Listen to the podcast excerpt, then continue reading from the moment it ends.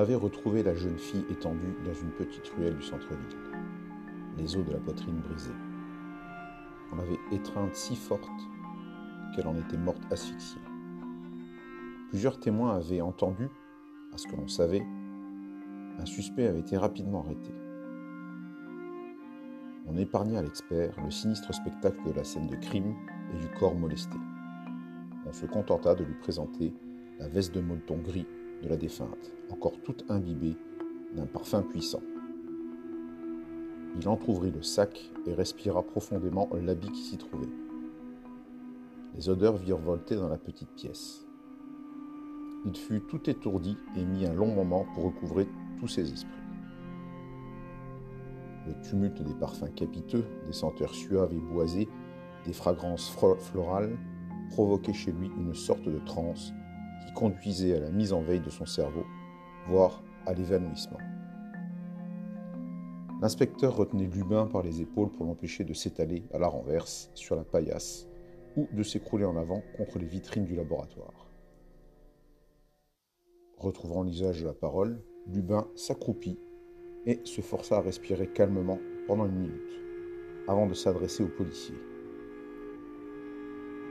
Lubin était un homme plutôt tranquille, sans histoire, et avait conclu que sa condition de parfumeur de renom dans la ville avait conduit la police à frapper à sa porte, rue des pour solliciter son aide dans cette affaire, si peu commune pour ce gros bourg calme de province. C'était sa particularité morphologique et certains indices de la scène de crime qui les avaient fait s'adresser à lui. En effet, Lubin souffrait depuis plusieurs années d'un mal singulier. Ce mal était à la fois un don et une malédiction dans son domaine d'activité. La tumeur dans son nez, qui avait fait tripler le volume de son bulbe olfactif, lui conférait un odorat surhumain. Mais le prix à payer en était une légère déformation du visage qui s'accentuait progressivement avec le temps, et surtout une difficulté à supporter les odeurs puissantes, au point d'en perdre connaissance et parfois la mémoire des événements récents. Lubin avait reconnu chacune des odeurs qui avaient imprégné la veste de molleton gris qu'on lui avait soumise. Toutes les odeurs sauf une. Maintenant, l'inspecteur ne le soutenait plus que par le creux des aisselles. Lubin fait quelques pas vers la vitrine qui contenait les onguents, les graisses enfleurées, les solutions alcooliques, les beurres et les huiles essentielles. Il fit mine de, s'intéresser au contenu de la première armoire, mais c'est clairement la seconde qui captait depuis le début son attention.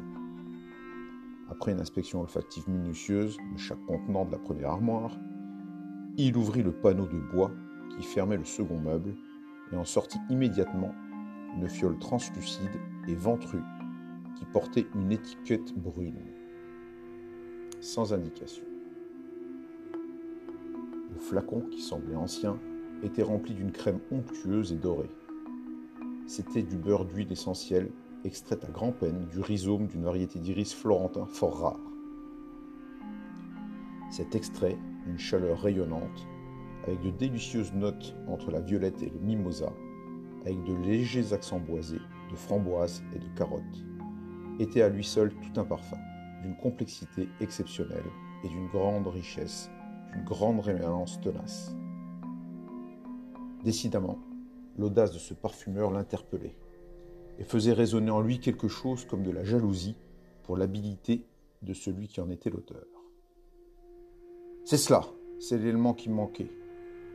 Lubin n'avait pas osé déboucher la fiole, de peur d'être de nouveau pris d'un vertige et, et que les quelques molécules qui passaient à travers la cire rouge brillante qui scellait la fiole lui tournaient déjà un peu la tête.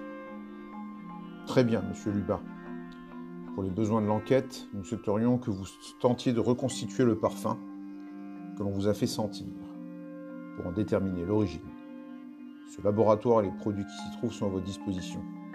Si vous le souhaitez, je peux envoyer un de mes hommes chercher chez vous les éléments supplémentaires. L'inspecteur quitta l'endroit et tira derrière lui la lourde porte qui claqua, faisant tatinabuler les fioles, les flacons, les bouteilles et les pots alignés dans les armoires. Lubin se mit immédiatement au travail. Rien ne lui donnait plus de plaisir que de créer de nouveaux parfums. Mais là, c'était différent. D'habitude, il partait d'une page blanche, se laissant aller à ses envies et inspirations du moment pour créer de nouvelles fragrances. L'exercice ici était de réinterpréter les créativités d'un autre.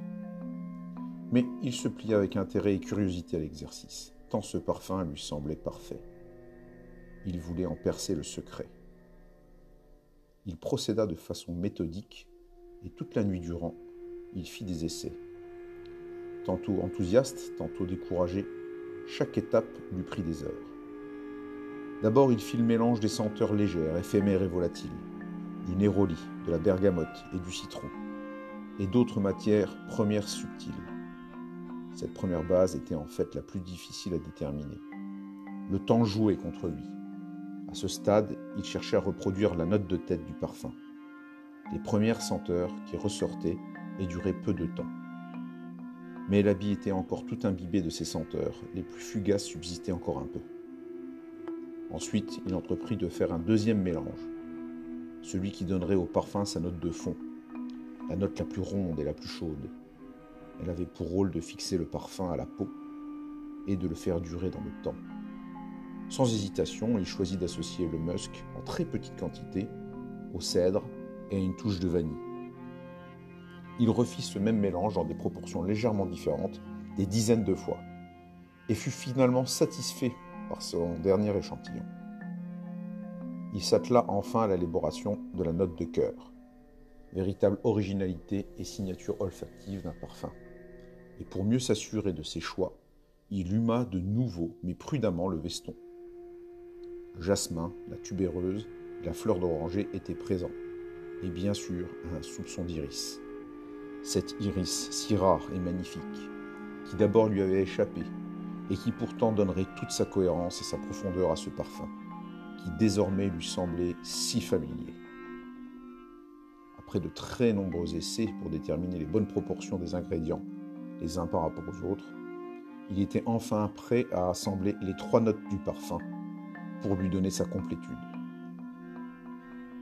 Mélanger les trois solutions dans un banal tube à essai lui semblait infâme pour le glorieux mariage de ces trois éléments qui semblaient si prometteurs il se mit en tête de trouver un contenant qui rendrait justice à l'élégance et la finesse de son travail de réinterprétation. En fouillant dans les armoires, il trouva une petite fiole qui ne refermait plus que quelques restes d'une poudre indéterminée. Il la vida, la rinça et la sécha soigneusement. La fiole n'était ni ouvragée ni gravée, mais la pureté de ses lignes, la transparence et l'indigo de son verre lui plut. Il prépara dans des pipettes des quantités exactes voulues pour le mélange. Il versa successivement les trois solutions dans la fiole, la ferma promptement et l'agita vigoureusement pour homogénéiser les liquides. Enfin arriva le moment suprême de la révélation finale. Le moment était venu de sentir. Il déboucha avec précaution la fiole, et immédiatement il fut assailli. Mais il insista, approchant la fiole un peu plus, comme si le parfum lui imposait sa volonté. Il respira plein poumon. Des flashs de couleurs vives et des sons stridents vinrent le frapper en pleine tête, le rendant hagard et désorienté. Il tomba à terre, l'esprit du parfum l'emporta loin du laboratoire, au-dessus des toits, jusqu'au centre-ville, dans la petite ruelle. Lubin la vit. Elle était là, si belle, enroulée dans son veston de molleton gris, elle s'appelait Iris.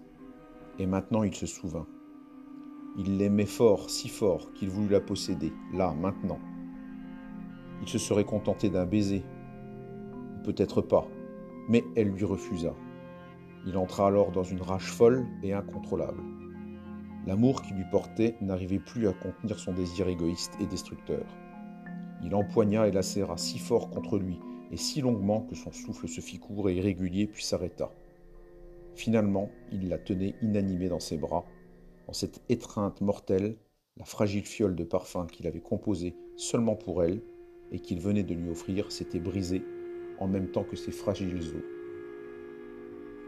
Le choc de la culpabilité de son acte abominable et l'afflux massif des puissants effluves du parfum d'iris renversé lui avaient fait perdre connaissance et la mémoire. Il finit par revenir à lui au milieu du laboratoire, soutenu par deux policiers, qui s'arc-boutaient pour le redresser. L'inspecteur, satisfait, se tenait devant lui, menotte à la main. Et maintenant que Lubin s'était souvenu, le policier tenait enfin l'assassin au parfum d'iris.